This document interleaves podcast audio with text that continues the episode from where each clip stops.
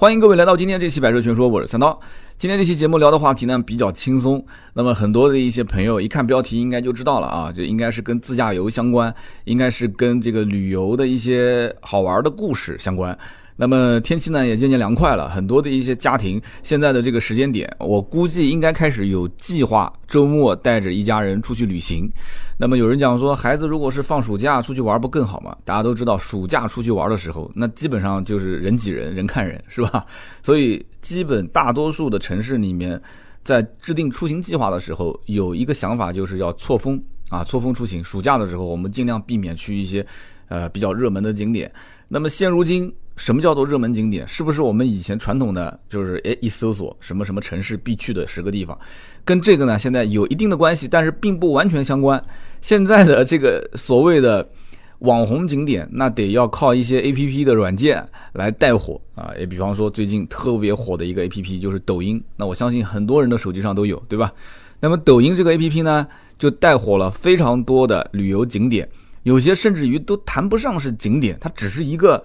某一个小吃一条街里面的某一个项目啊，某一个美食而已。但是通过哎这么一个软件一发布在网上，那很多人一看哇，我要去这个地方，我要去尝试，我要去去尝鲜，对吧？有的不一定是尝试，它可能就是吃或者是玩这个东西。所以呢，网上就有人列了一个叫抖音十大网红景点。那么节目当中呢，跟大家简单介绍一下有什么好玩的，它的特色是什么？呃，如果这些地方大家想去的话，简单的也可以跟大家说一说怎么去到这样一些地方。那么节目最后的时候呢，也会跟大家介绍介绍，就是当我们去选择自驾游的车辆的时候，我们应该有哪些注意事项。那么抖音的十大网红景点呢？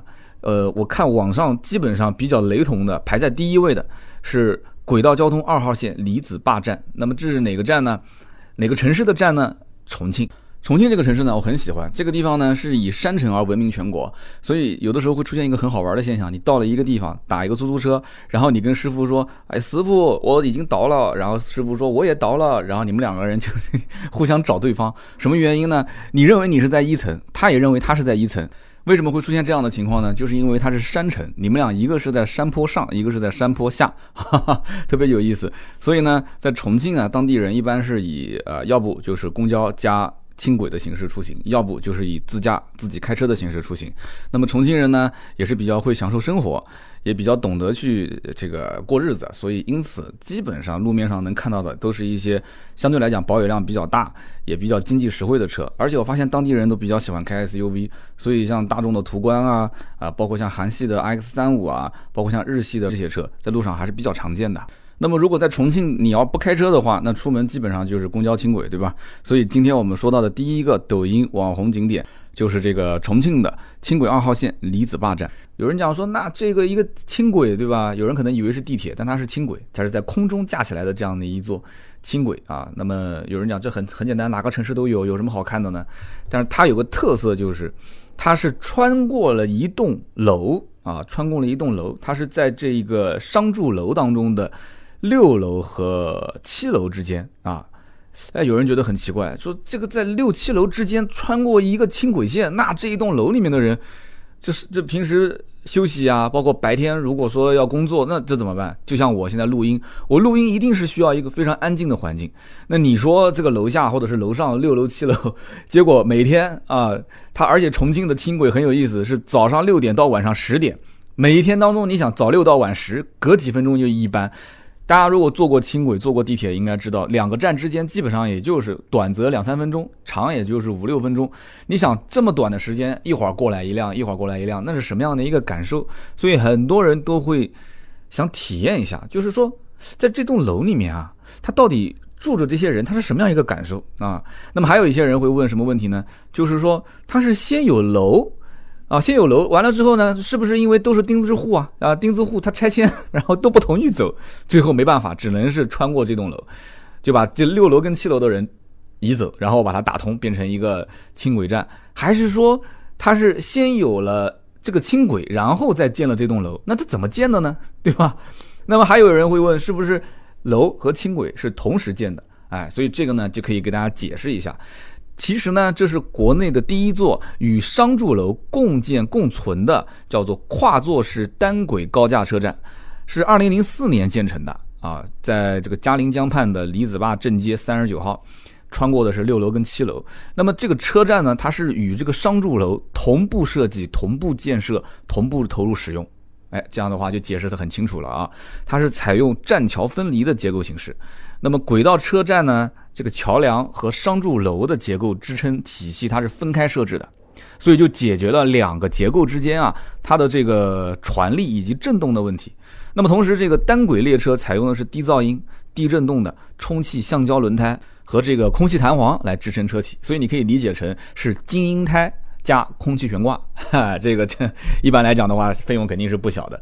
但是这样操作的好处是什么呢？最大限度减小了列车行驶带来的震动和噪音的影响。所以它就可以与商住楼和谐共存，所以这么一解释，大家就很容易理解了，对吧？所以它跟商住楼和谐共存，那么同时把这个土地资源也是相对来讲的话最大化的去利用了。那么有人问说怎么去这个地方呢？那我觉得问这个问题呢都是多余的。那么首先你到了重庆，你要自驾游的话，你开车到重庆，你随便在任何一个这个轨道交通二号线啊，任何站点你停靠，停靠完之后你找个停车场停进去之后，你只要上了轨道交通二号线。你别忘了，它是二号线的李子坝站，你只要坐到这个站就行了。但是呢，有些人可能需要拍这个车站的外围的这个景色，所以你还不一定要在这个站点里面，那你要到站点外面找一个高楼啊，这样的话你拍摄这个站，应该讲还是相对来讲景色不错的。但是没办法，你这个站你不可能说站在那个地方让一个人在远处给你拍，那拍出来的话你只是一个小黑点。所以呢，绝大多数的人呢，都是以去这个站点体验一下啊，他的这个感受，然后跟这个李子坝站的这个车牌合个影，就大多数人是这么操作的。那么这是我们介绍的第一个网红景点啊，下面一个网红景点呢，我估计很多人呃刷抖音的时候看这个 A P P，应该是都看过这样的一幅景象，就是很多人啊喝了一碗酒，啪就给他扔到那个就堆积成山的那个碎碗的这样的一个地方。那么这是什么一个意思呢？它其实就是喝一碗酒，然后把这个碗给摔了，叫做摔碗酒的这么一个，算是一个习俗吧。那么传说是什么呢？说当时这个土家族两个族长之间的兄弟他有恩怨，那么为了两边呢就是这个相逢一笑泯恩仇，对吧？所以就大家共饮一碗酒，喝完之后啪给这个酒给砸了，就表示一种友情的表达。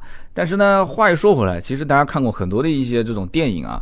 很多一些战士啊，要出去打仗之前，那么都是要先喝酒，对吧？这个壮胆嘛。喝完之后，啪，把这个酒往地上一扔，那那种感觉特别好。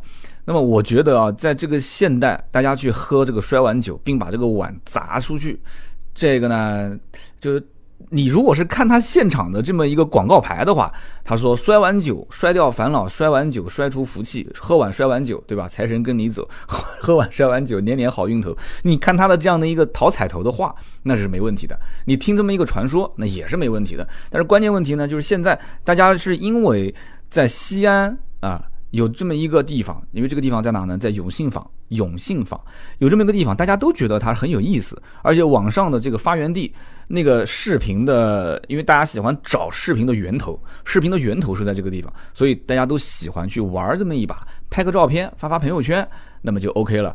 那么实际意义上来讲，这种摔碗酒其实很容易被模仿，所以因此也看到了很多的一些城市，很多的一些景点，特别是古镇。都开始玩这个摔碗酒，但是呢，生意好像就不是那么的好。这个呢，我相信也是在一段时间之内，大家都是哎觉得是一个网红景点，都去玩一玩。所以在西安的永信坊，如果是路过，可以进去玩一玩，没问题的。那么这个酒，当时我还问了一下，我说这个我不会喝怎么办呢？然后当地人就告诉我说，这个呢五块钱一次啊，喝的呢是米酒。基本上没什么度数啊，就是什么老少皆宜都可以喝，没什么问题的，所以大家不用担心啊，说不会喝酒我就不去了。那么第三个网红景点呢，叫做土耳其的这个冰淇淋店。土耳其冰淇淋店这个呢我也去过，为什么呢？在厦门的鼓浪屿，因为鼓浪屿那个地方我去过两三次，开会试驾都去过这个地方。那么鼓浪屿是我个人是非常喜欢的一个景点。很有特色，而且岛上的风景宜人啊！你可以在这个沙滩边上，对吧？你也可以在岛上去逛。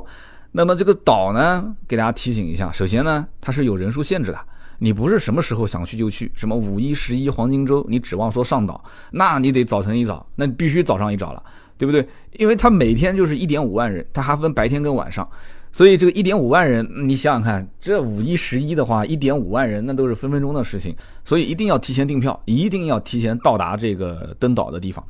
那么到了岛上之后，其实这个土耳其冰淇淋店啊，它并不是这一家。我很多年前去过的时候，岛上应该至少有四到五家店，而且每家店它都是老外。但是这个外国人呢，呃，长相也都不一样，有的胖，有的瘦，也不是说抖音上的那个小哥哥长得那么帅啊。那么既然都是每家东西都一样，对吧？都是一个冰淇淋，然后不停的在那边翻过来覆过去，就是玩啊。就是他自己如果没有客户，他自己也可以玩嘛，对吧？那么以前据说在岛上土耳其冰淇淋店呢，他招揽生意的方式是敲锣。啊，你没有听错，就是有人如果说哎要过来了尝试一下，对吧？要买一个冰淇淋，他有有一个这个制作的过程，然后再跟你有个互动的过程。他在这个开始之前，梆先敲一下锣。为什么敲锣呢？说这个冰淇淋呢，它本来这个材质啊，用的是新鲜的山羊奶和这个兰花精粉合起来制作而成。那么山羊的话，脖子上是挂了一个铃铛，所以呢，它这个咣的一声就模仿这个小羊羔啊，这个铃铛的响声。但是呢，在当时这个哐啷一下，就很容易把这个旁边路过的这些游客给吓到。所以当地景区呢，意思就是说，你能不能就不要去敲这个锣了，行不行？你就不行吆喝吆喝，这样不就好了吗？所以因此呢，现在就没有这个敲锣的这样的说法 啊。所以很多以前如果很早很早去过这个鼓浪屿的话啊，到过这个岛上，应该能听到过这个敲锣的声音，老远就听到哐啷一声。那么现在就没了。那么这个冰淇淋呢，它好玩在什么地方？是因为抖音啊，它本来就是一个那种创作内容的这样的一个 A P P，然后呢，有人就拍了，拍了这个店家小伙子长得挺帅，对吧？然后呢，他就是跟买了冰淇淋这个客户之间有个互动啊，因为那个冰淇淋呢很 Q 弹，然后呢也很粘稠，所以他就可以粘在那个。呃，土耳其的那个老板，那个店老板的那根棍子上面，然后你用手去抓，哎，他就开始往上拎一下，再抓一下，他再拎一下，然后呢，假装在你的面前突然绕到你的脑袋后面，假装这个冰淇淋掉地上了，就是各种跟你就像变魔术一样的在互动。所以有人开玩笑叫做做冰淇淋两分钟，拿冰淇淋半小时啊，这个很夸张啊，这个很夸张，因为你想。你花两分钟做冰淇淋，半小时拿冰淇淋，那你这个后面的生意不要做了，对不对？这种店肯定还是以跑量为主，所以呢，实际上买一个冰淇淋，简单的跟你互动一下，前后应该是不到一分钟，三十秒到一分钟之间。那么我后来也跟这个鼓浪屿当地的一些我们的听友交流了一下，说这个生意呢，真正买的人。肯定是没有看的人多啊，绝大多数的人还是路过看一看，因为冰淇淋很多人可能家长都不太愿意给孩子吃，因为这种良性的东西。但是，呃，这个冰淇淋我也吃过啊，首先口感各方面也就是一个普通冰淇淋，它奶味稍微重一点，非常粘稠。但是呢，有很多年了，我只能大概说说我的感受啊。质地很硬，也就是说，你吃这个冰淇淋，你不要去跟什么肯德基、麦当劳的甜筒去相比啊，那个用舌头舔一舔，那都能舔掉一半。但是这个冰淇淋，你用舌头舔的话，你会发现，哎呀，这怎么就没感觉呢？就质地非常硬，就像舔一个冰 冰块一样的。所以这就是它为什么你看那个视频里面，这个啊，就各种很很 Q 弹，就凝固在一起的那种感觉。所以就是这个冰淇淋呢也不贵啊，三色的冰淇淋也就是在。大概三十块钱的样子啊，正常它有二十到三十之间可以选择。你可以看别人玩，你想跟他互动，想玩也没问题。那费用呢也不是特别高，带孩子去也可以，呃，就娱乐娱乐没有问题。那么这一家店，这个老板据说是一年三百六十五天，除了二十天左右是连续休假，那么他肯定会找一个人代替他，就是临时代班嘛。那么剩下来的时间他都在。啊，就全年无休。那么据说现在火了以后啊，这家店的名字叫做马尔马拉，但现在火了嘛，据说改名叫做安卡拉。然后呢，还可以加盟，还可以收费啊，这个我不帮他打广告了啊。所以这就是在那个鼓浪屿上的一个网红店，叫做土耳其冰淇淋啊。但是你肯定得先开车到了这个厦门，然后到了鼓浪屿这个附近，那你车肯定是不能停在那附近的，因为那个地方我去过，它前面是一个主干道，停车非常难。而且我相信停车费用一定是不便宜的，所以一定我建议各位是停的稍微远一点。那么去到这个位置呢都非常方便的。好，那么我们接着介绍下面一个景点。这个景点呢跟像鼓浪屿啊，包括什么摔碗酒啊，这个离子坝站啊都不一样。这个景点我觉得它是正儿八经的一个自然风景区。那么这个自然风景区呢非常漂亮啊，它位于什么地方呢？有点远，它在青海，这个叫做茶卡盐湖。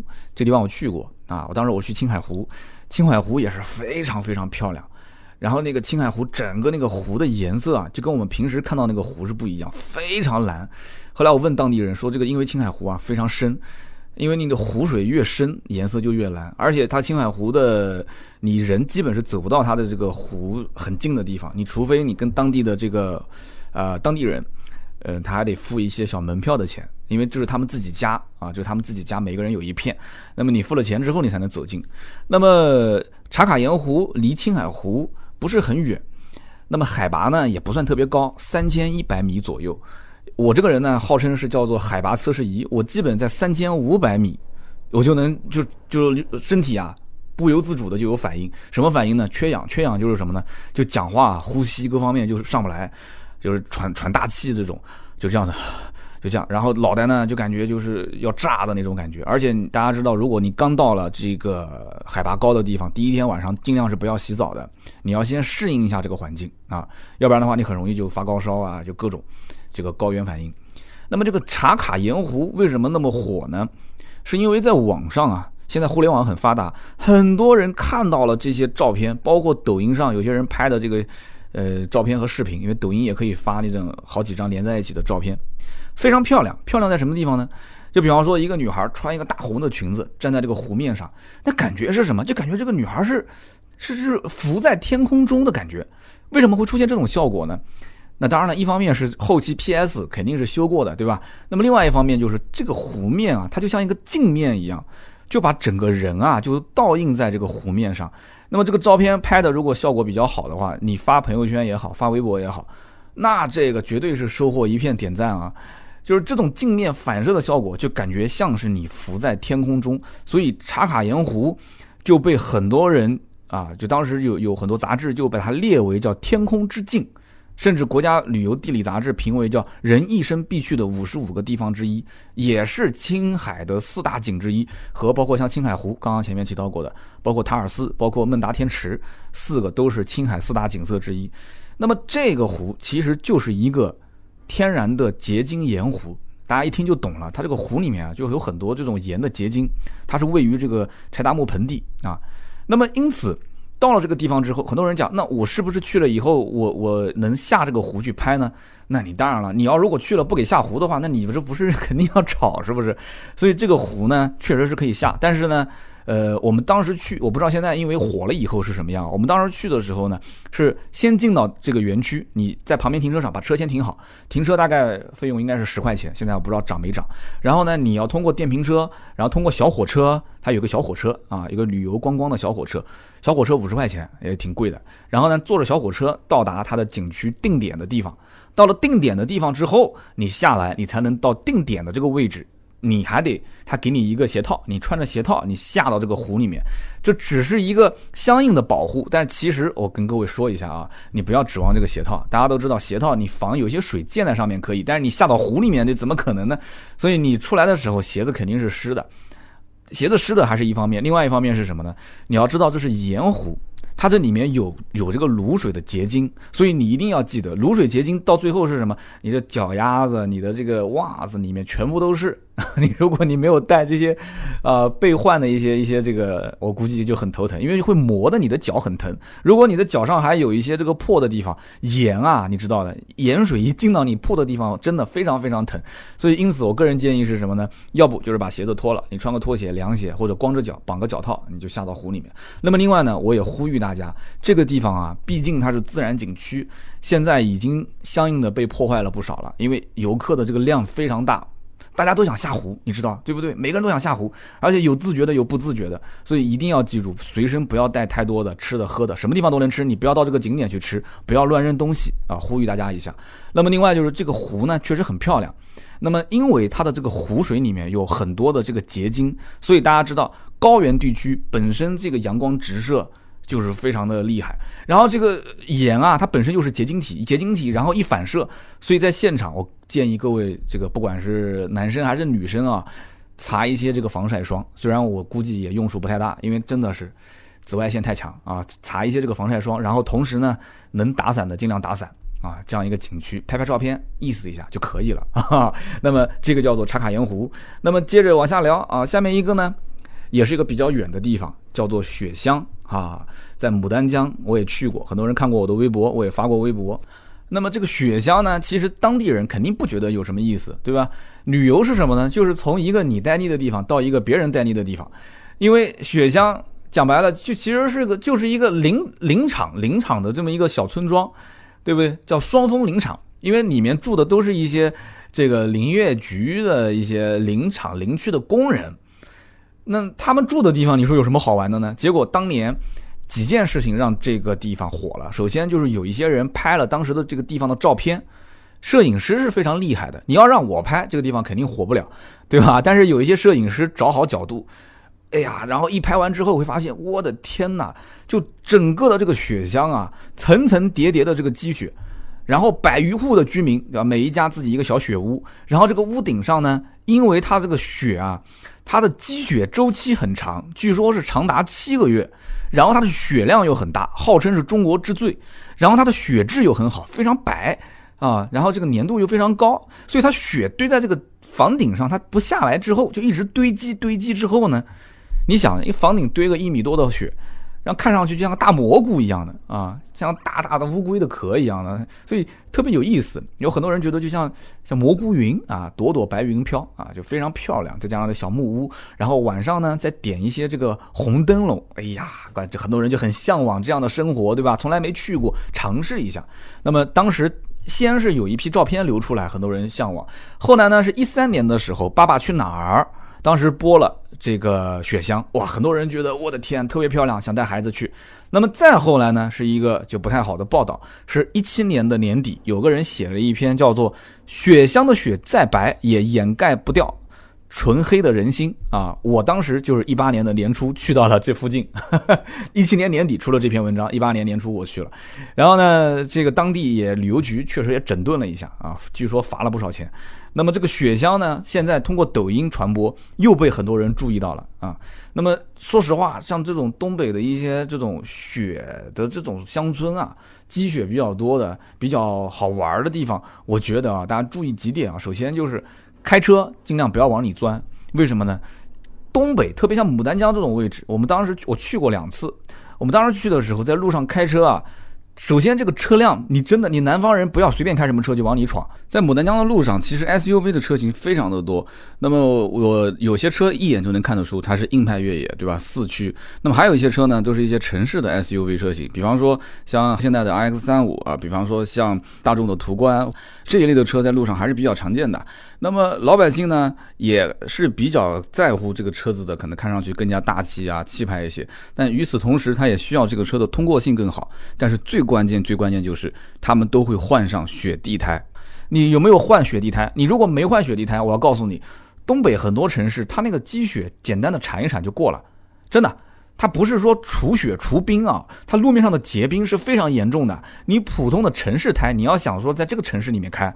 在东北的这个地方，地上全是冰，那你的刹车几乎就是没有的，所以一定要注意。所以个人建议是什么呢？就是想要去雪乡，不要把车往里开，开到什么地方呢？你开到周边城市，啊，开到周边城市，然后呢，你就拼个车啊，你就拼个车过去。在网上呢，基本大多数的人呢都是从哈尔滨，然后拼车去雪乡，都是这样子。那么到了雪乡之后呢，呃，除了看看雪、拍拍照片以外，呃，也有几个可以玩的，比方说这个狗拉爬犁啊，然后这个或者是用马来拉，对吧？马来拉爬犁，然后呢还有玩雪圈，玩雪圈就像有人玩过草吗？啊，就是那种从从这个小山坡山顶上，他们那个地方叫做羊草山，从山顶上羊草山的山顶上，然后呢用这个叫雪圈或者叫雪瓢直接滑下来啊，滑一次六十块钱啊，挺有意思的。还有雪地摩托，那么当然了，东北嘛，听听二人转，这个也是不错的。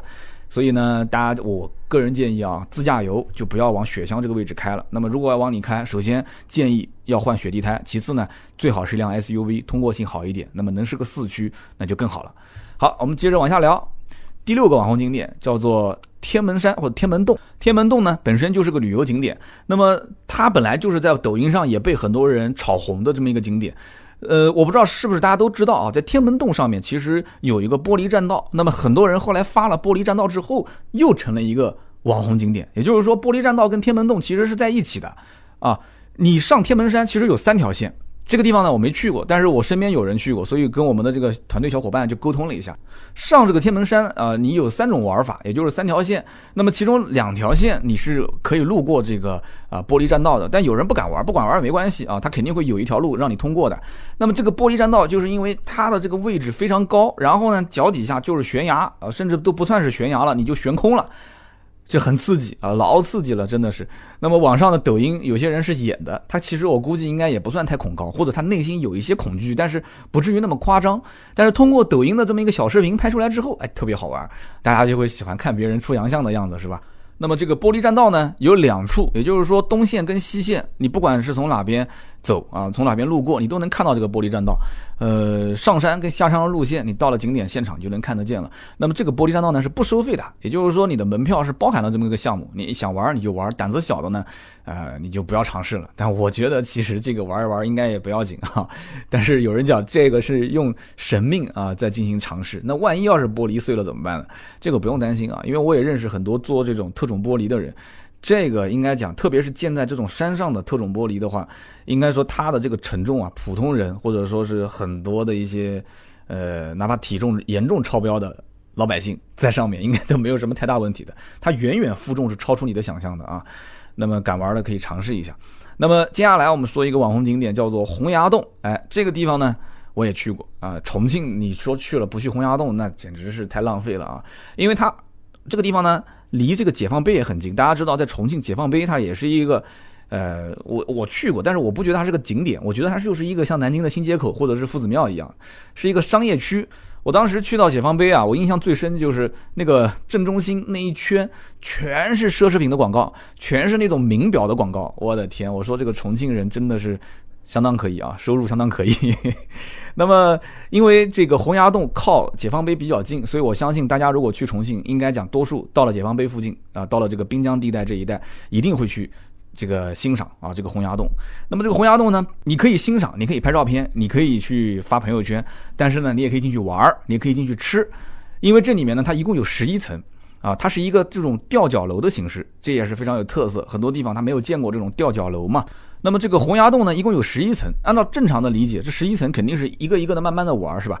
你要如果慢慢的玩，那我估计可能 你逛到凌晨你也结束不了。为什么呢？它的一楼是酒吧一条街，你要喝个酒什么的，你要花多长时间你自己算。它的二楼是旅游商品的展销，那么三楼是百年工坊老街。那么其实也就是一些什么卖水晶的琉璃呀这些东西。那么到了四楼，四楼是一个叫做天成巷，也就是天成巷民俗美食一条街，你可以吃点小吃。那么五楼到八楼呢，是一个洪崖洞大酒店啊，这里面可以住在里面，有这个雅景房或者说是叫江景房，因为旁边是这个长江和嘉陵江交汇的地方。啊，那么到了九和十楼呢，会有一些料理啊，有些这个，比方说什么爱尔兰酒吧、墨西哥餐厅、日料、韩国料理。那么到了十一楼是一个城市阳台，你到那个位置，你可以啊，就是看看风景。那么这里面呢，不仅仅是好看、好玩、好吃，还有一个很神奇的现象，就是你到了这个具体哪一层楼我记不得了，反正当时我们爬爬爬爬到一层楼，结果从那个 电梯里面一出来一看，我的天！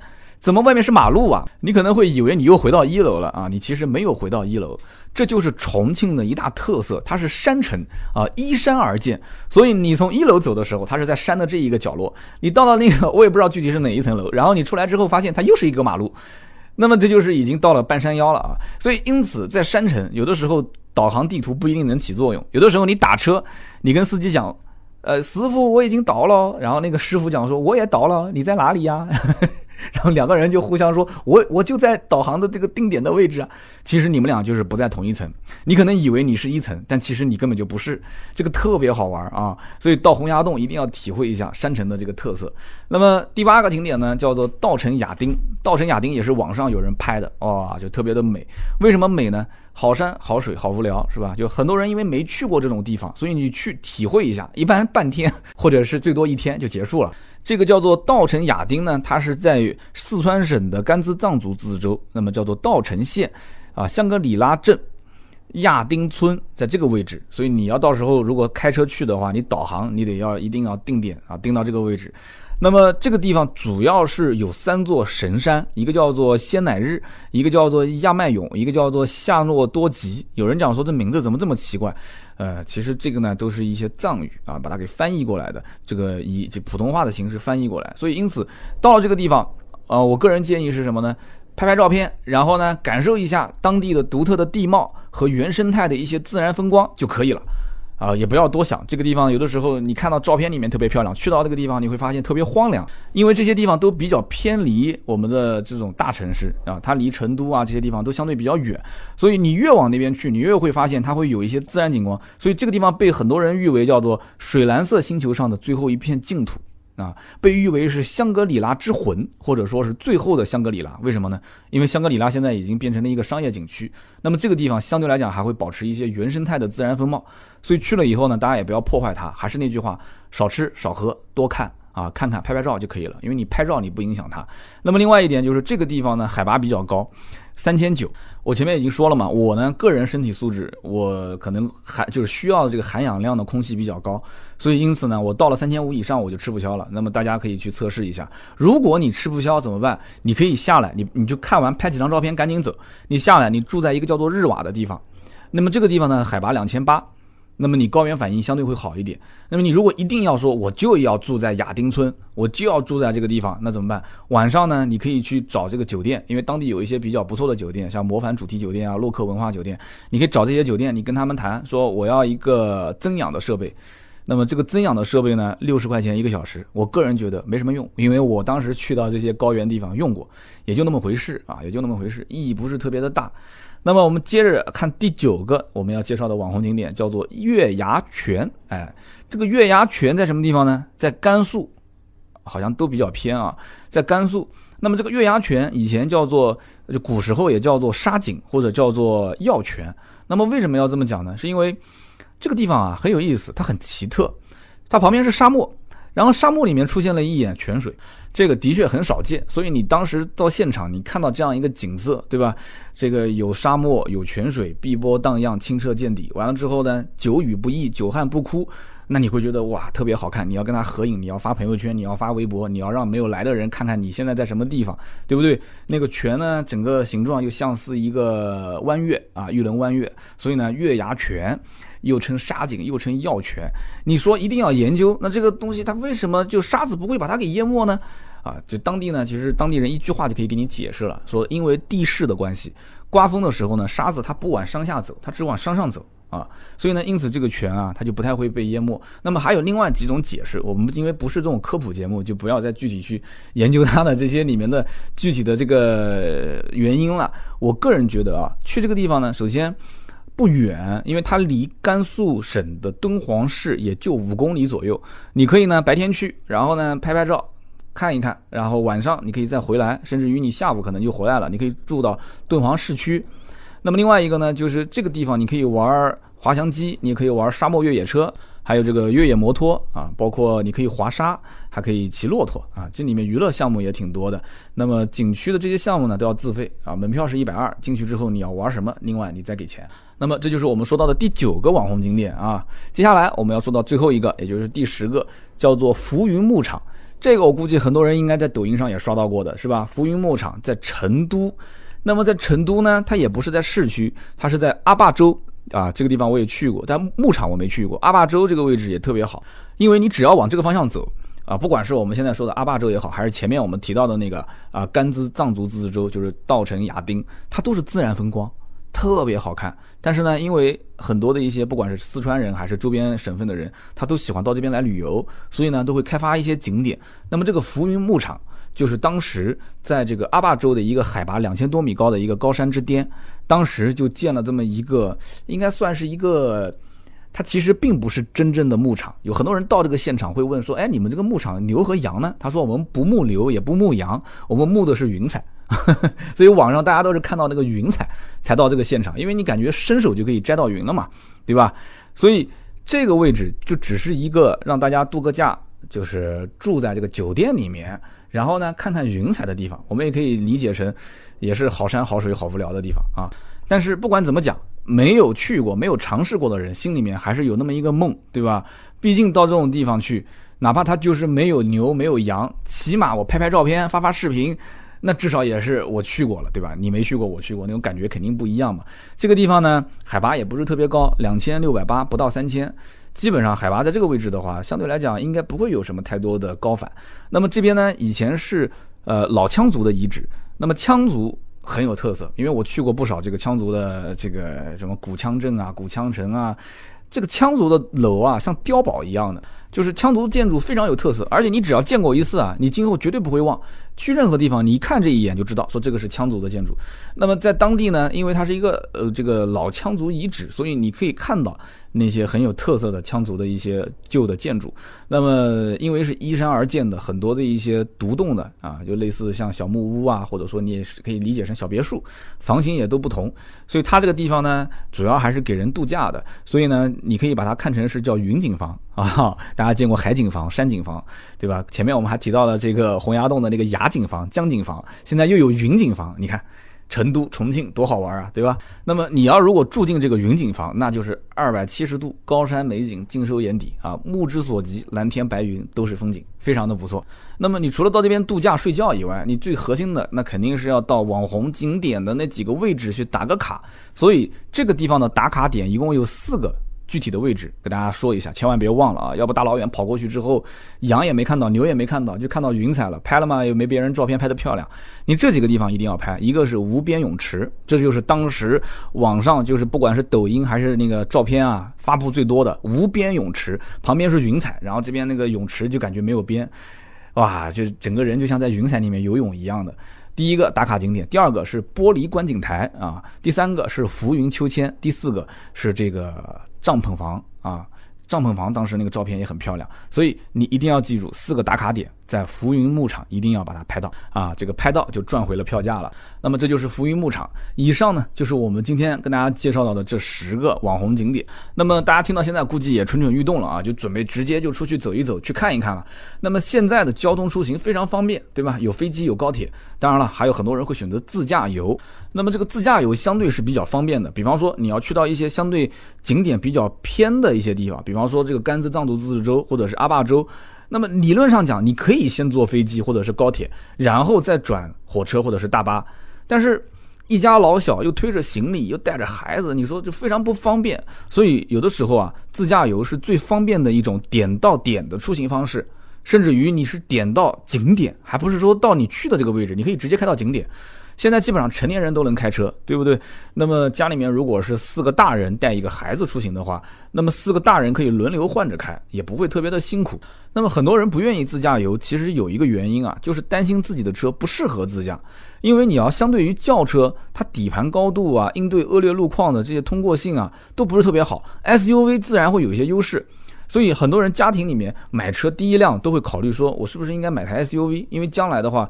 我可能会带家人去长途旅行。那么 SUV 车型呢，相对来讲它的通过性更好，对吧？它的底盘高度更高，它应对恶劣路况的这种能力也更强一些。所以因此呢，很多家庭里面第一辆车都会选择说，哎，我要去买一台 SUV 的车型。那么具体选择什么样的车呢？这也是要根据自己的需求来。那么现在大多数的家庭，如果说要买一辆 SUV 车型的话，那么预算一般情况下都是十二到十五万上下。那么在这个价格区间呢，合资品牌基本上都是一些小型的 SUV，对不对？如果我买个合资品牌的车，结果是个小型 SUV，那么空间上肯定不满意啊。对于一个家庭的 SUV 而言，我觉得啊，空间和动力这个是消费者最看重的两项指标。所以你空间足够大，你一家几口人坐在上面，后备箱还要放行李，你这样的话长途开的过程中，呃，你相对来讲你才会开的人也很舒服，坐的人也很舒服。那么因此在这个基础上。有一些消费者平时呢，他应该是在城区开比较多。那么，因为现在你看，你即使到一些偏远的景点，你其实开起来啊，它的路况相对来讲还是不错的。也就是说，大部分的时间相当于是在城市的路况进行驾驶，有小部分的时间你需要这个 SUV 呢，它能够帮你脱困啊，应对一些恶劣的路况。所以，大多数的人买这个车啊，买这个 SUV 啊，还是希望是什么呢？好开好停，还是希望是能看颜值、看配置。所以呢。你像我们刚刚介绍的这些网红景点，对不对？就像重庆这个地方，山路有很多啊，然后呢，经常爬坡，你动力一定要好，然后你配置也要相对可以。你比方说自动驻车这个，那最好是标配。你要如果有自动驻车，那我到了这个位置之后，哎，爬坡前面车堵了，那重庆也是经常堵车的地方。那有个自动驻车功能，我可以让车子自动帮我刹在这个坡道上，给一脚油门就可以走。那比方说像青海的茶卡盐湖这个地方。这地方本身就是个高海拔的地方，大家知道高海拔的地方，高原地区空气中的氧含量就很少，动力会有损失，是不是？所以你在这种高原地区，你去开车，如果你在遇到爬坡，你的动力一定要很充沛，你才能让它有相应的损失之后开起来还是比较有劲的。我当时去过这个茶卡盐湖，也是自驾，这个路呢双向是两车道，经常旁边还会有一些这种骑行的人，那么居民有的时候在放的羊啊牛啊这些，你车辆有时候不小心你因为风景太好，你还要东张西望去看。所以，如果遇到有一些障碍物，也是比较危险的。所以呢，一个车辆如果有主动刹车、有疲劳提醒、有车道偏离预警这些功能，那当然肯定是首选，是不是？那么当年我自驾去到这个茶卡盐湖的景区停车场，我也留意了一下。这个地方停车场里面停的车，这个地方呢，就是因为是一个全国有名的景点，所以这个车牌呢，全国各地都有啊。我还甚至看到了我们就是我老家的这个车牌。那么这个地方能见度最高的，肯定就是像普拉多、陆巡这样的啊越野神车，这不用说的。那么这两个车本身价格也挺贵的，也不是一般家庭能承受的。那么这个整个停车场呢，SUV 的车型几乎是占了三分之二。其实这就印证了我刚刚前面提到的这一点，就很多家庭买一台 SUV 跑长途、跑远门，其实就是为了应对一些恶劣的路况，让通过性变得更好。那么当年我在停车场，我看到几台北京现代 RX 三五，我是二零一六年去到的这个茶卡盐湖，那么当时在售的是二零一五款的 RX 三五，那么当时这个车子呢是二点零、二点四的两个动力配备，老款的 RX 三五它就算是顶配。其实车上的这些主动安全配置啊，也不是特别的多。就比方说像我前面提到的这些啊，疲劳提醒啊，主动刹车啊，包括车道偏离预警啊，老款车是没有的。那么现在在售的是新一代的 RX 三五，也就是一八款的新款。那么这个车型呢，现在疲劳提醒、主动刹车、车道偏离预警全都是配备的。那么现款全系是二点零，现在是一百六十匹马力，就是所以应对长途出行啊，基本上家用肯定是够了。那么我们前面提到的，像什么土耳其冰淇淋店，在鼓浪屿，在厦门这么一个地方，风景如画，好吃好玩的地方很多。但是你要知道，这些地方，你如果开辆车出去，本身又是一个旅游城市，街边很多好吃好玩的都是在小巷子里面，所以一定得是一个好停好开的车。那么这种车呢？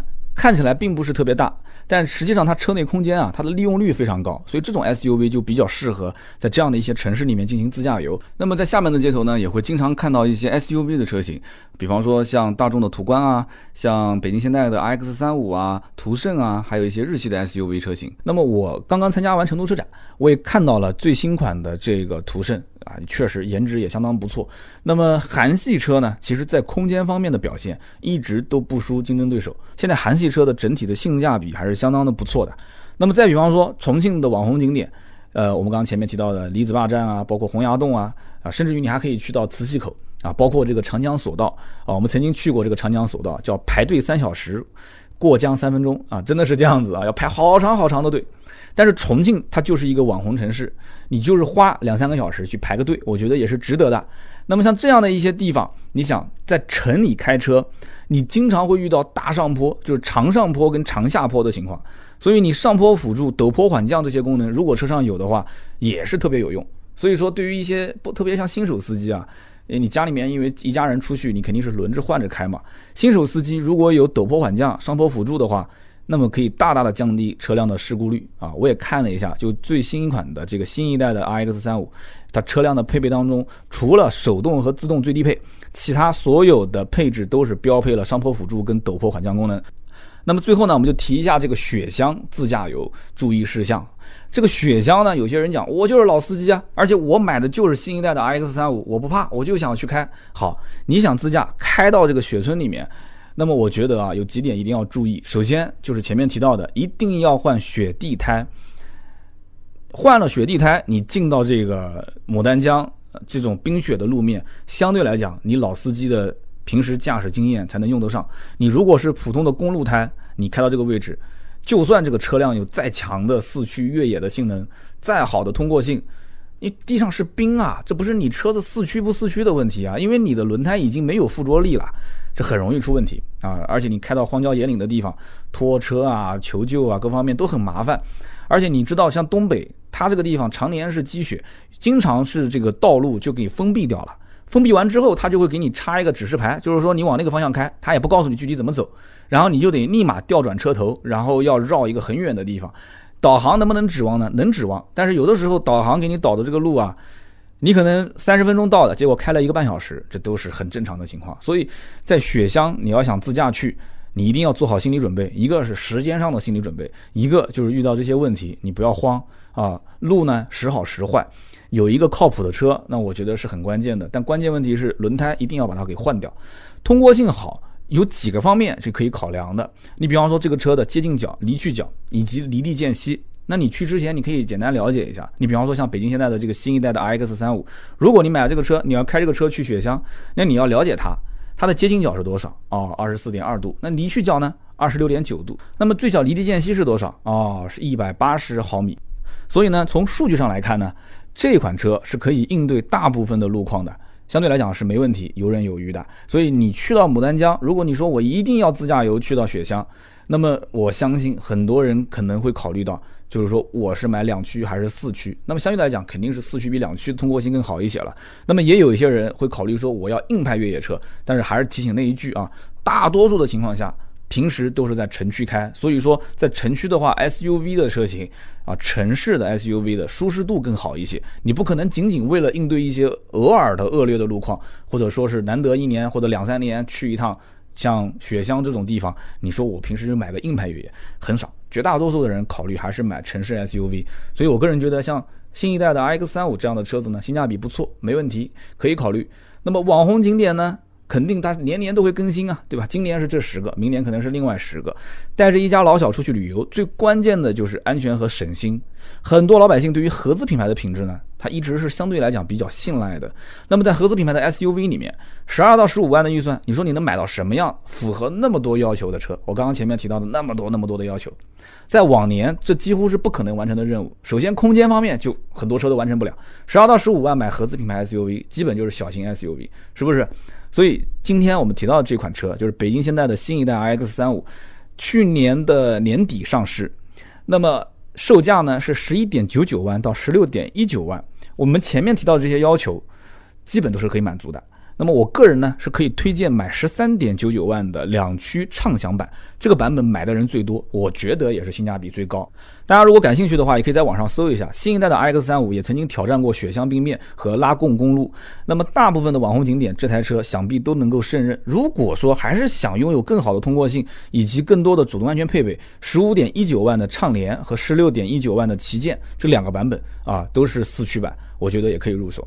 那么这两个月呢，这个新一代的 X 三五在全国各大经销商的店面啊，也在做活动，呃，十万级合资 SUV 酷爽畅选活动，一元购置税，两年免息，三元购保险。感兴趣的小伙伴们也可以点击泡泡条了解一下。好的，以上就是今天节目的所有内容，感谢大家的收听和陪伴，我们下期节目接着聊，拜拜。